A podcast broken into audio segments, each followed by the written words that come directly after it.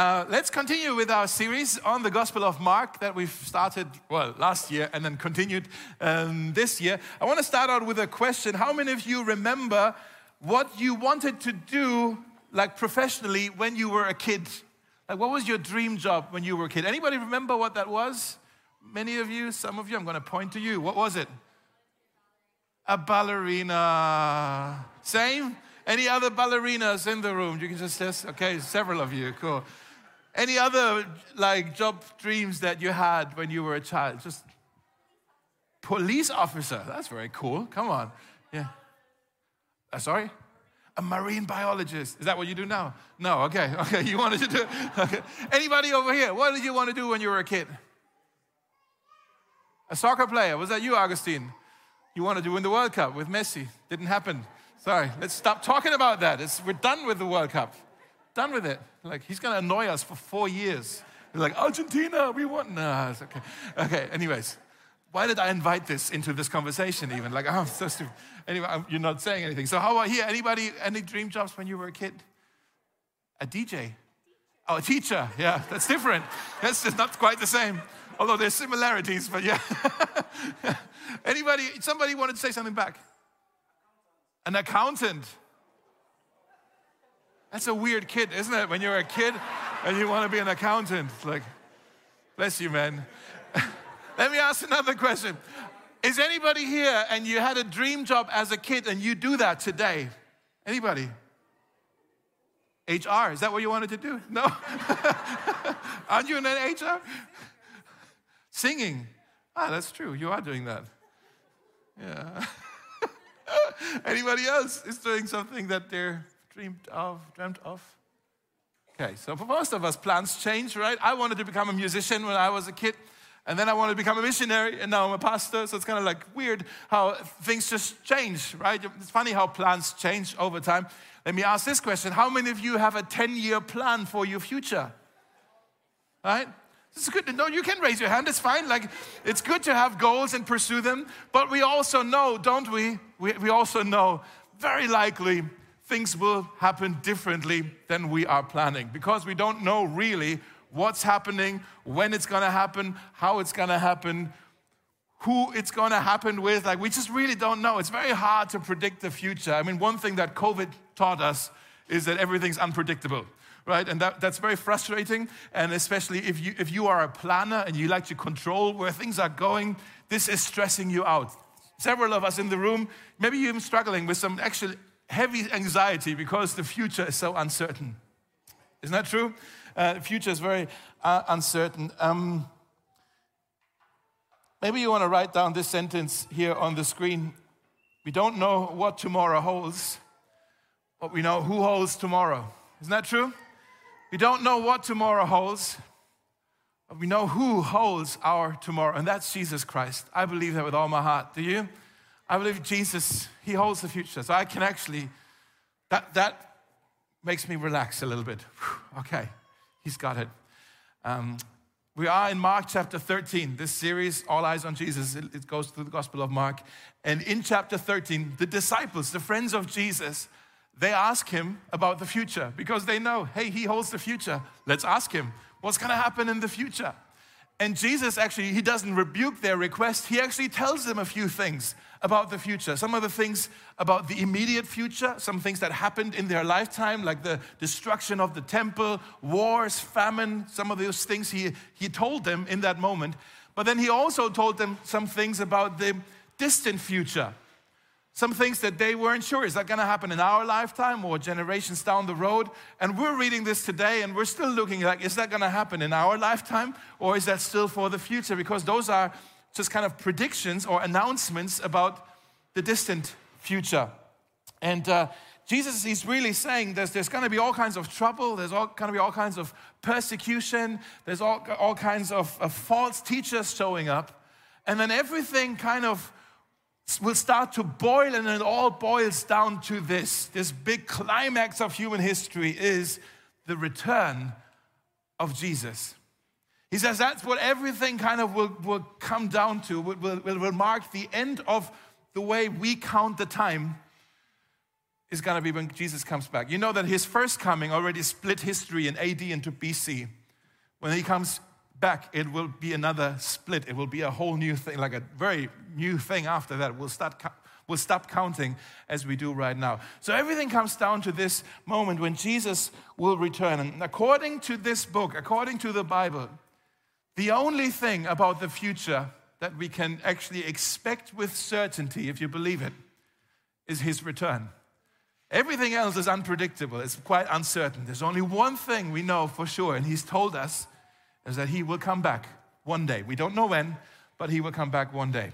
So, if you're interested, shall we look at that a little bit today about his second coming, uh, his, his, his second arrival in this world? Um, it's a subject that maybe you haven't even thought about very much yet, or maybe like me, you grew up with all kinds of books that were hyper end time apocalyptic mode, and you're like, oh, you just freak you out and give you nightmares. And you know those left behind books from the 90s? Like, oh my goodness, I couldn't sleep reading those. Like, you know, and, and, and so I don't know where you're coming, how, how you're coming to this conversation, but let's just look at what Jesus had to say about it. Uh, if you have your Bibles, you can open them up, Mark chapter 13, also on your message notes, also on the screen. Here's what he says in verse 24. At that time, after the anguish of those days, so all of those things he predicted about persecution, trouble, false teachers, after that, he says, the sun will be darkened, the moon will give no light, the stars will fall from the sky, and the powers in the heavens will be shaken. Then everyone will see the Son of Man. Son of Man is a title that Jesus used for himself. He talks about himself here. Jesus is going to come on the clouds with great power and glory. And he will send out his angels to gather his chosen ones from all over the world, from the farthest ends of the earth and heaven. Most of us, we like to celebrate the first coming of Jesus, Christmas, right? That's something we do every year uh, because it's not really a threatening story to us, is it? It's more, this Jesus in a manger gentle, soft, and there's a, there's, a, there's a nice star in the sky, and the angels are there and are singing, and it's all quite peaceful and romantic, even, or nostalgic, even. And so we're not really getting nervous around his first coming, but we are getting nervous about his second coming, don't we? Because here is not Jesus in a manger, here he is coming on clouds. Like, what is happening? It's not just a star in the sky, the stars are falling off the sky. It's like, what? The angels aren't just singing, no, they are going across the planet to gather the people, right? It's not just a gentle picture here. Now it's a, it's a, it's a forceful, almost, uh, it feels threatening, doesn't it? It's just me, it feels, it feels dangerous, it feels intimidating. And, and maybe you're thinking, like, I, I don't really know what to do with this right now. It seems so absurd to think about this. It seems um, kind of apocalyptic. It seems a bit too wild. Like, who still believes in this? And I, I think a lot of Christians, because it is so absurd, we try to downplay this entire conversation a little bit. It's like, yeah, Jesus, well, we'll see if he comes back and how, and maybe it's going to be like the first time. We're like, what do we do with this? I think Jesus is telling us a few things here about how he will come. And we need to look at it because in the Bible, this isn't the only time Jesus actually, or the Bible talks about his return. In the New Testament, there are over 300 verses that talk about the second coming of Jesus. That's one in every 13 verses. Okay, it's quite essential to our faith. And we can't just brush it to the side like, ah, we'll see what happens. It's repeated again and again. So, what is Jesus saying here? I'm just going to give you a few words if you want to write them down. Each of them in itself could be an entire message. Maybe we need to do someday an entire message series just on these words, but I'm just going to give you them and just going to, so you at least can write them down. He's saying he will come back personally. He's going to come back um, personally, which means he's not going to send an angel or some heavenly messenger. He's not even going to send the Holy Spirit again. No, he's going to come back in person. Jesus himself will come. He's also saying he's going to come back physically. He's talking about the Son of Man will come. That's Jesus in physical form. And he will come in the body that was crucified, resurrected, glorified. That's how he will come. This won't be a delirium, this won't be a hallucination. No, he will physically show up. He's also saying he's gonna come visibly. It says, everyone will see. Everyone will see, every heart will see. We were just singing another part in the Bible, it says that when he comes, every knee will bow. We were singing about that in the first song. Every knee will bow before. Remember? Every knee will bow him, bow before him. Can I say, um, can, I, can I give you a hard truth about this? You ready? Um, when he comes, some people who will see him will shout for joy. Others, those who don't shout for joy, will cry out in anguish. That's tough. That's tough to even get my head around. Some will shout for joy, others will cry out in anguish. Those who in this life refuse Jesus, those who want nothing to do with him, those who prefer to build their house on sand than on him, Jesus the rock. For them, they will cry out in anguish because his return will be their judgment day, and it will be the most terrible day of their lives. But for those who are in Christ, the judgment day has already happened, guys. Our judgment day has been moved from the future to the past. And the sentence has been carried out by Jesus, the judge himself. He carried the sentence out on, on, on, on the cross. And so that's why when we see him, we don't, we don't shake in fear. We, we shout for joy because here comes our Savior. Here comes the one who, who gave his life for us. He, here comes the one who paid the price for my penalty. That's the one who's coming. And so our, our court date when Jesus comes is not going to be a trial, it's going to be an adoption ceremony. Okay, not a trial for us, but an adoption ceremony. Okay, we get to be part of the forever family of God now. Okay? Uh, another thing he says here is going to come gloriously. He's, it says he's coming on the clouds. Sometimes we think he's coming through the clouds, and we think he's going to come from the sky because it's about the clouds. It doesn't say he's going to come through the clouds, he's coming on the clouds or with the clouds. And if you know your Bible, especially if you know the Old Testament, when God showed up, oftentimes there was a cloud to kind of um, contain the glory and the presence of God. In other words, he's saying, Hey, Eden is back. Like, I'm bringing it back, the presence of God with people again. Like, the cloud is here gloriously. And then also, the last one is he's gonna come back conclusively. It says the angels will come right behind him and, um, and they will gather all of the people, all of those who have been eagerly waiting for him. They will gather them from across the planet, from every tribe and tongue and nation. It'll be so beautiful, guys. We'll all come together at last to be family. Now, here's something that's really important, really important for us to understand. Um, we need to get that um, Jesus' birth in Bethlehem, his crucifixion, his resurrection, and his ascension on the one hand, as well as his second coming on the other hand, they are really all like one interconnected chain of events. They're not separate, they're interconnected. His birth, death, resurrection, ascension, and his return is one interconnected chain of events. That makes sense? And the only reason why this last link isn't connected yet to the rest is because God, in His mercy, wants to give mankind every opportunity so we can repent and turn to Him. That's why this last piece hasn't been added yet. It's still a grace period for us. But we can know for sure if it's all if they all belong together, we know this last piece is going to happen. Does it make sense? And so maybe you're thinking, okay, what, what, when is this last piece going to be added then? When is Jesus going to return? When is, how long is this season we're in right now? How long is it going to be? Well, let's continue reading in verse 32, uh, 24. It says, um, at that time, no, sorry, 32, I need to turn my page. 32 is what I said. it says, no one knows the day or hour when these things will happen. Not even the angels in heaven or the Son himself doesn't even know. Only the Father knows. And since you don't know when that time will come, be on guard, stay alert. The coming of the Son of Man can be illustrated by a story of a man going on a long trip. When he left home, he gave each of his servants instructions about the work they were to do. And he told the gatekeeper uh, to watch for his return. You too must keep watch, for you don't know when the master of the household will return in the evening, at midnight, before dawn, or at daybreak. Don't let him find you sleeping when he arrives without warning. I say to you what I say to everyone watch for him.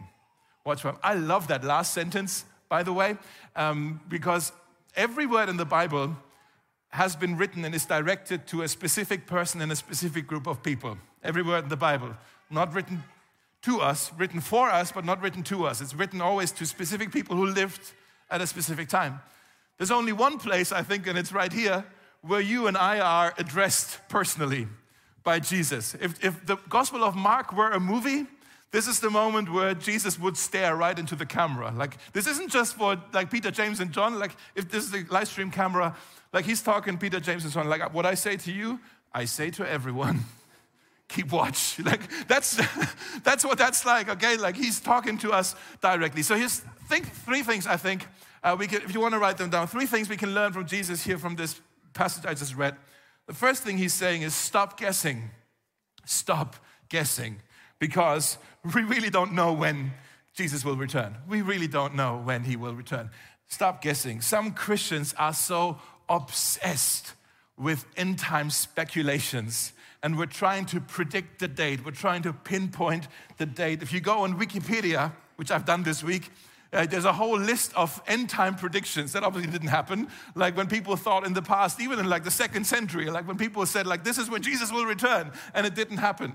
This this kind of conversation, it certainly sells books. You can make a lot of money with that stuff, but it really hurts the credibility of the church when we always try to speculate, hey, this is when Jesus comes, and this, then it doesn't happen again. Okay?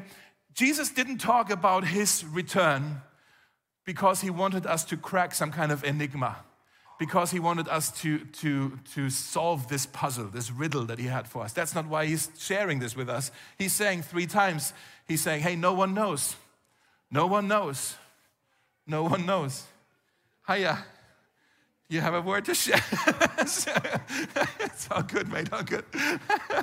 you can sit here if you want. so, three times he says, uh, uh, no, no one knows. So that means it's okay not to know. It's okay if we don't know when it's going to happen. We know it's going to happen. I have faith for it. I hope you do. We don't know when it's going to happen. And by the way, we're in good company that we don't know. It says the angels didn't, don't know either. Like even the angels who spend all their time in the presence of God, they don't even know when it's going to happen. Like how arrogant do we have to be that we, we write books and we record video vlogs on YouTube trying to explain something that even the angels don't know. That's just foolish, isn't it? What a waste of time. It's, it's, it's vanity to try to pinpoint the day. And Jesus says, even the Son, even He Himself doesn't know. He says, only the Father knows. So if, if you know the, the good heart of the Father, let's trust Him that He has reasons why He's keeping the date to Himself. And we'll trust Him that His timing is perfect. And so don't waste your time with guessing. The Bible says He's going to come like a thief in the night, unexpected, suddenly, out of the blue. Okay? Second thing we can do here is get ready. Get ready because not knowing when is no excuse for falling asleep. Get ready, okay?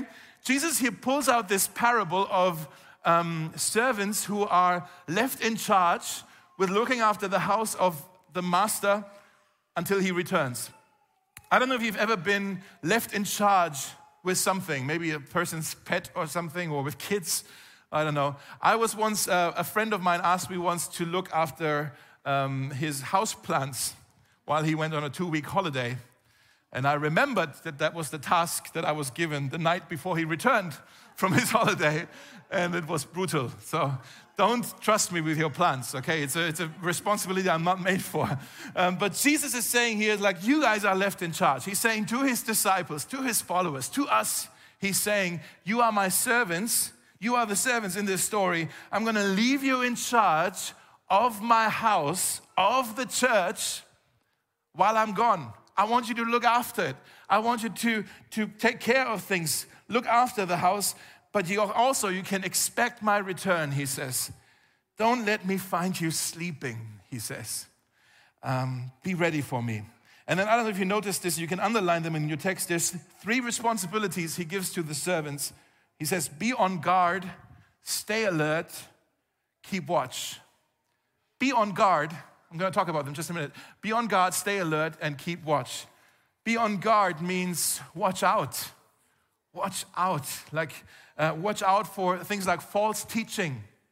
Okay, that can creep in the church. It comes, it's outside the church. It can also creep in inside the church. False teaching. And the problem is sometimes we think, especially those of us who are like charismatic slash evangelicals, like we think, ah, oh, no, we're always right about stuff. We're immune to false teaching. Don't you ever think we're immune to false teaching? Like, like I'm not the Bible.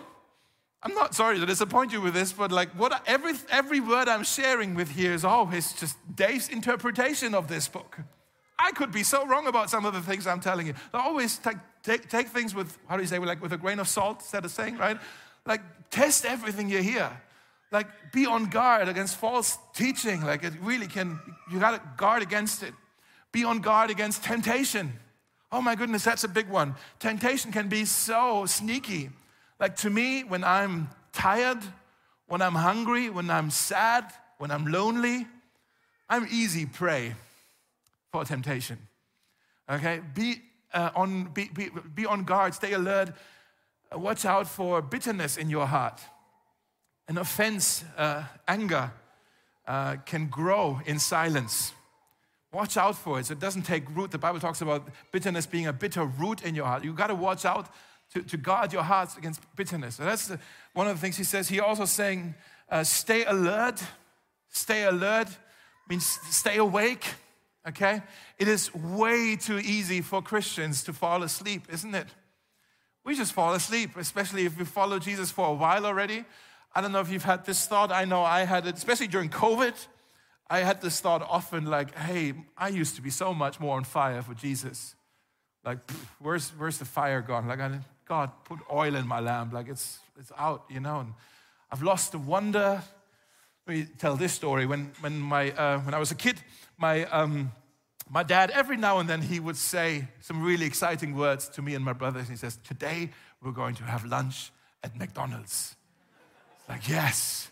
And we would drive there, and when I could see the golden M appear on the horizon, like it was like, yes. And then I would go and always order the same thing, of course, but it's like, oh, everything's so colorful. And that was always amazing to go to McDonald's. But later on, when I moved out and I lived by myself, I found myself sitting at McDonald's quite frequently, as you can see.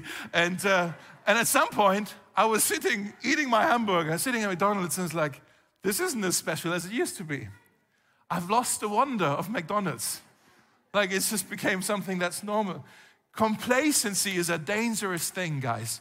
And in, te- in, terms of our Christian faith, sometimes you may be in that place right now where you think, like, oh, I've sung the songs, I've prayed the prayers, I've heard the stories.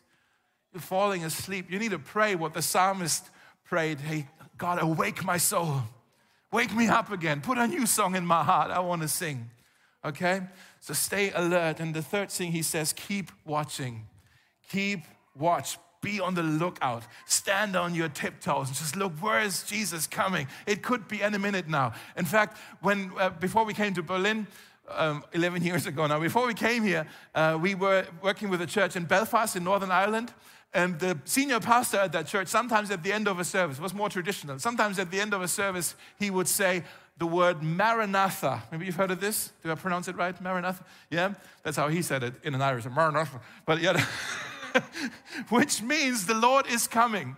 To which the congregation responded, and it could be today. Isn't that amazing?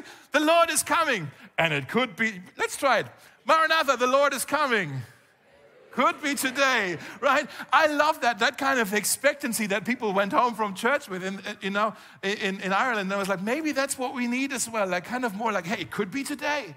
Like, I want to be on the lookout because for Christians, like, this should be your hope. Like, for Christians, we know that it would be the most, like, we're yearning for this, for Jesus to come back, because when he comes back, he will make all things new. No more hunger, no more injustice, no more human trafficking. No more grief, no more tears, no more chronic pain, no more depression, no more cancer, no more death. It's all gone. He makes all things new. Like in your heart, that's what you should long for, for that day when He will make all things new and put an end to this. Let me say this way if you're not yearning for the second coming of Jesus, I know one thing about your life your life is very comfortable.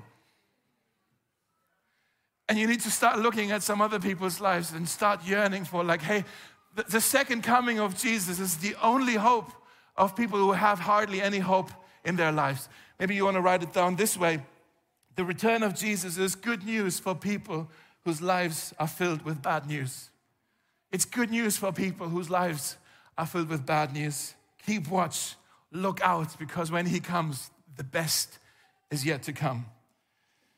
Number three, are you still with me?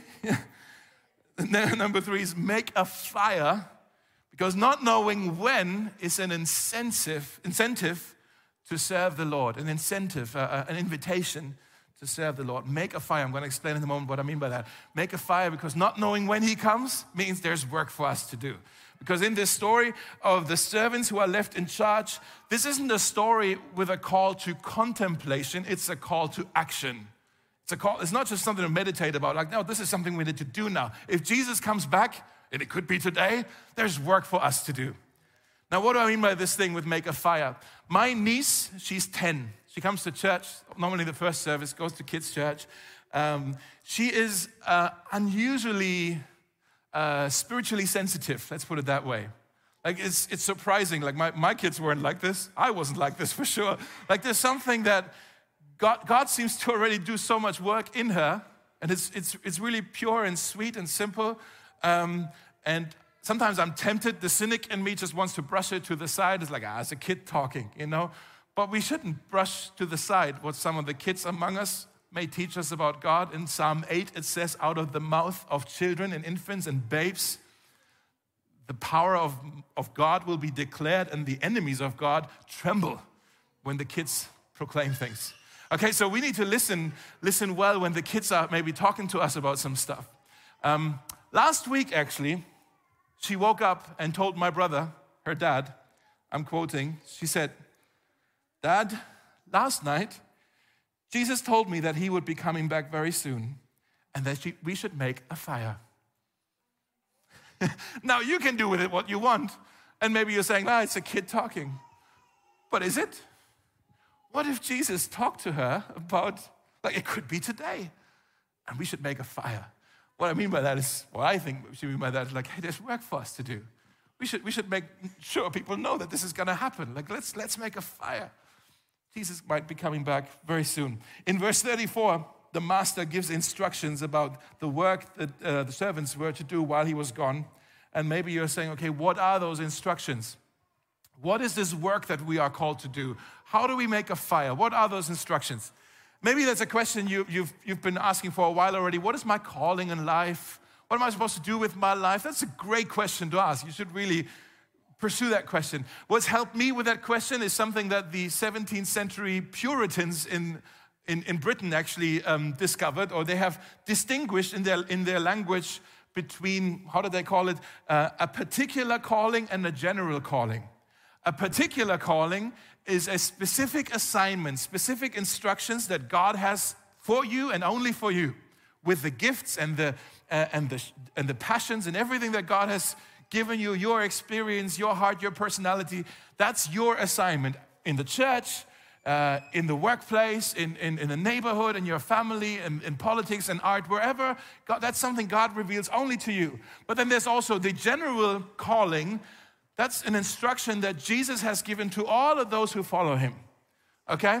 And if you don't know what your specific assignment is, my suggestion would be start living in your general calling, and the specific, this, the, the specific calling will become more and more clear for you.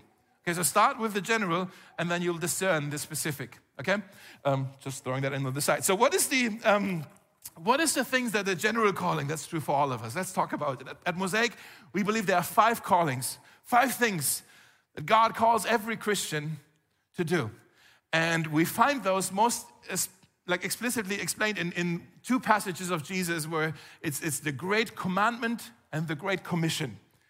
I know some of you have heard me talk about this before, but I'm just going to repeat it. The Great Commandment and the Great Commission. Two things Jesus said. Let's start here in Matthew 22. The Great Commandment, uh, it's about love. He says, The first thing, the first thing I'm calling you to do is love the Lord your God.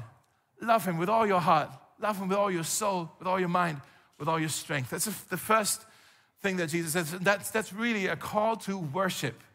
Worship is so much more than singing. Singing is an expression of worship. But worship is really that in your heart you rejoice in God. You love Him dearly, and He becomes your number one priority. And then Jesus continues, there's another one that's just as important. Don't just love God, also love your neighbor. Love your neighbor as yourself. To love the neighbor is that you take care of the needs of your neighbor. You look after your neighbor. You, you show the love of God to your neighbor in practical ways. That is a call to ministry. Okay? Got worship, ministry, and then let's jump over to the end of uh, Matthew, to Matthew chapter 28, the Great Commission. This is just before Jesus went to heaven, kind of the last instructions he left with his disciples. He says, Go and make disciples of all nations. Go and make disciples. That's what we're trying to do with Caleb now. It's like, hey, let's let's be, let, us go. The, the, the calling here is a calling to mission. The word mission is a Latin word missio, which just means to be sent. Okay? The calling is that we're sent ones. God sends us out so we can share his love and share the good news of Jesus with people who have never heard about it. Okay? That's the third thing mission. Then he says, baptize people in the name of the Father, Son, and Holy Spirit. Baptism is a family symbol of your place in the family of God, in the community of God. You're, like in the Old Testament, it was circumcision. In the New Testament, it's baptism, that you're marked. You belong to us now, okay? Uh, you belong to God's family. So that's community. Community. And the fifth thing is teach them to obey everything I've commanded you. That's discipleship. A disciple is a learner. That's really what that is. A disciple is not somebody who knows everything. A disciple is more the posture, uh, kind of, this is where my feet are headed. I want to learn the ways of Jesus. I want to learn how to follow him. Like, if that's your heart, if you want to learn this, you are a disciple, even if you haven't taken the first step yet. Okay? So, these are the five callings we believe God has for our church worship, ministry, um, mission, what was it? Community, and discipleship. Guys, when Jesus returns, we don't know when, but when he comes to Mosaic, I hope, I pray he will not find a sleeping church, but a faithful one. A faithful one. A church that's, that took serious these five instructions he left with us and the Great Commandment and the Great Commission. And we're saying, like, look, we're pursuing them. We're going after them, just as you have told us. We're faithful servants. So maybe you just want to write these down as we wrap things up. Uh, just five statements. I want them to be true for me, and I want them to be true for you as well. When He comes, I want to be found in his house praising. That's worship. I want him to find me in the house of God among his people, praising him, enjoying God, enjoying his presence where I am changed. When he comes, I want to be found at his table, sharing. That's why we do small groups, because that's where community life happens best, where we can share our lives with each other, where we can eat with each other, where we can pray with each other. I want to be found at his table with his people, sharing. I want to be found in his word, growing. Okay, that's discipleship. I want to see, okay, everything that Jesus commanded us to do. I want to see what that means. I want to understand this, not just get it into my head. I want to live it. I want to follow it. I want to obey it. I want to find me in his word because that's something I take serious. Okay? When he comes back, I want him to find me with a towel around my waist serving. Now, that's not because I just got out of the bathtub. Maybe you know the story in John chapter 13 where Jesus knelt down. He took off kind of his robe that he was wearing, his fancy robe, and he knelt down. He put a towel around his waist, started to wash the dirty feet of his disciples. They were dirty feet, okay? That, that was the most humbling portrayal of God serving us, servant leadership. I want him to find me with a towel around my waist, serving other people not, not thinking that oh, I'm too good for this. I want, to, I want to serve the, I want him to find me serving the needs of other people. And then lastly, I want him to find me in his field, in his fields, sowing and reaping and watering. And like that's, that's the fields is kind of the kingdom, is, is a picture of mission, right? Um, there's in Matthew 24, there's a verse that, where it says, the gospel, the good news of Jesus, it will be proclaimed to every nation and every tongue and every tribe. And once that happens, the end will come. So I don't know if I'm wrong about this, but if I follow the logic of what Jesus said there, there seems to be one thing we can do to reduce the waiting period, to speed up the process of Him coming back. And that is sharing the good news, sowing seeds, sharing the good news with the nations, with people who have never heard about Jesus. If we do that, and if, like once everybody seems to have a chance to hear this, then the end will come. Isn't that amazing? I don't think we're far from this because the internet technically is everywhere. Okay? And it, it's, not, it's not that wild to think about, hey, the, the, nations can be reached. Not only by us, but we can be part of this. Okay? So, um, let me land with this. The, the, band can already come up if you want. I, I, I, I know you know how much I love the city of Berlin. I, I love it. I, have been here 11 years now. It's, a, it's the city of all cities. It's awesome. It's one thing I don't like about the city. Can I share this? Um, it's not the tourists, it's not the rain, it's not the liberal mindset, it's not whatever, all of that. Is, I don't care. But uh, what I don't like about the city is there seems to be a, don't get offended, uh, there seems to be a, a spirit of laziness, of, uh, of no drive in Berlin. Uh, like, there's obviously exceptions. There's people who are very ambitious in Berlin as well. But there seems to, be especially among the young generation, I include myself in this because I can be so lazy as well and just so idle. And, and you know, and, and we're this, this thing about we're just so chill and like this, like I said, there's no drive and just let me, let me chill. And I'm here in Berlin to chill. And like, uh, like, it's quite lazy, actually. There's, there's a tendency for us um, towards inertia and, and, and, and, idleness, as I said. Um, and we hide it behind a cover of, oh, it's self care. Too much? Now, self care has its. Self care has its place, guys, absolutely. I don't want anybody to run so fast that you're burning out. We need to find a pace that works for us. But self care has become a bit of an idol for us as well, right? It's like, oh no, I no, I've got to chill. It's like, like listen, you got, you can chill while you. When it comes to these five, though, like I hope there's not a lazy bone in your body when it comes to pursuing those five callings that Jesus has left behind with us. Chill everywhere else. Like annoy your boss with you how lazy you are at work. I don't care. But let's not annoy Jesus, however. Okay? Let's let's let's go after it, guys. Let's let's do it well. As if as if our life is short because it is. As if we don't have any guarantee of our next breath because we don't. As if we don't have a guarantee for the next decade because we don't. We don't know what the future holds, but we do know who holds the future. And he said he will come back. He will come back. So let's make a fire, guys. Let's make a fire. Let, let's, let's go for it. Let's be faithful servants with every ounce, with every breath, not in our own strength, but in the strength and the power of the Holy Spirit. Because He's coming back, and it could be today. Let's pray together. Shall we stand um, and let's, let's just pray the Maranatha prayer Lord, come back. Lord, come back soon. And let's, let's get ready.